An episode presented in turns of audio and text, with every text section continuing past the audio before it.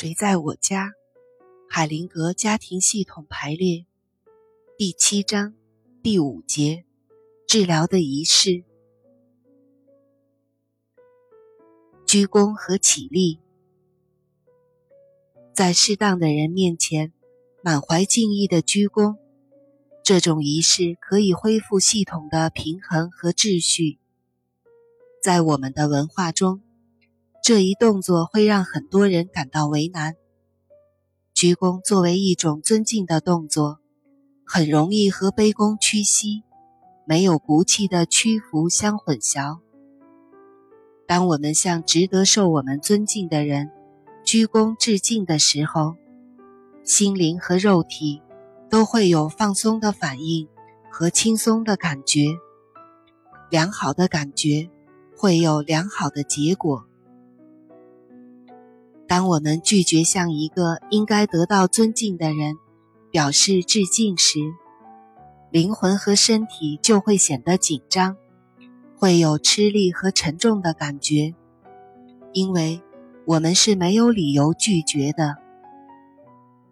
当家庭没有遵循爱的法则时，孩子们就必然会变得忽视自己的心灵。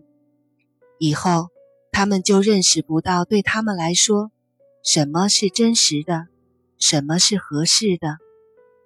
他们会拒绝向应该受尊敬的人鞠躬，会坚持不尊重那些应该受尊重的人。和对外联系一样。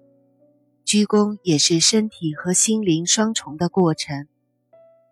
在系统排列中，整个家庭系统被呈现出来的时候，是很容易完成的。家庭系统的完整性，使这一过程变得顺理成章。案例：跪下来。有一个女士在工作坊中。讲述了她和父亲很难相处。她说，父亲对她和她的母亲做了很多让人毛骨悚然的事情。当他准备好进行自己的家庭系统排列时，治疗师问他父亲的家庭中有没有人很早死去。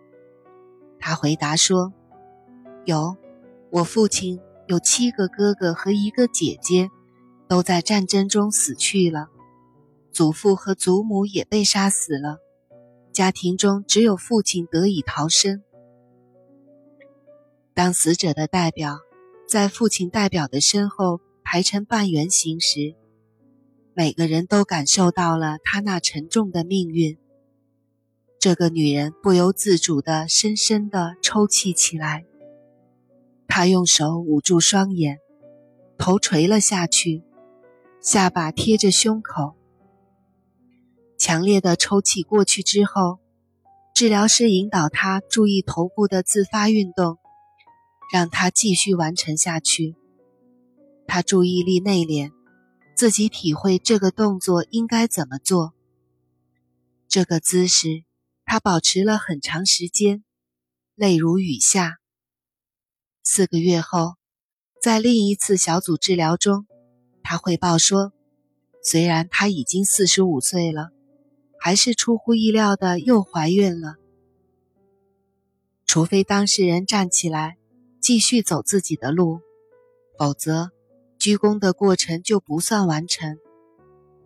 适当的鞠躬可以释放爱，让爱流动，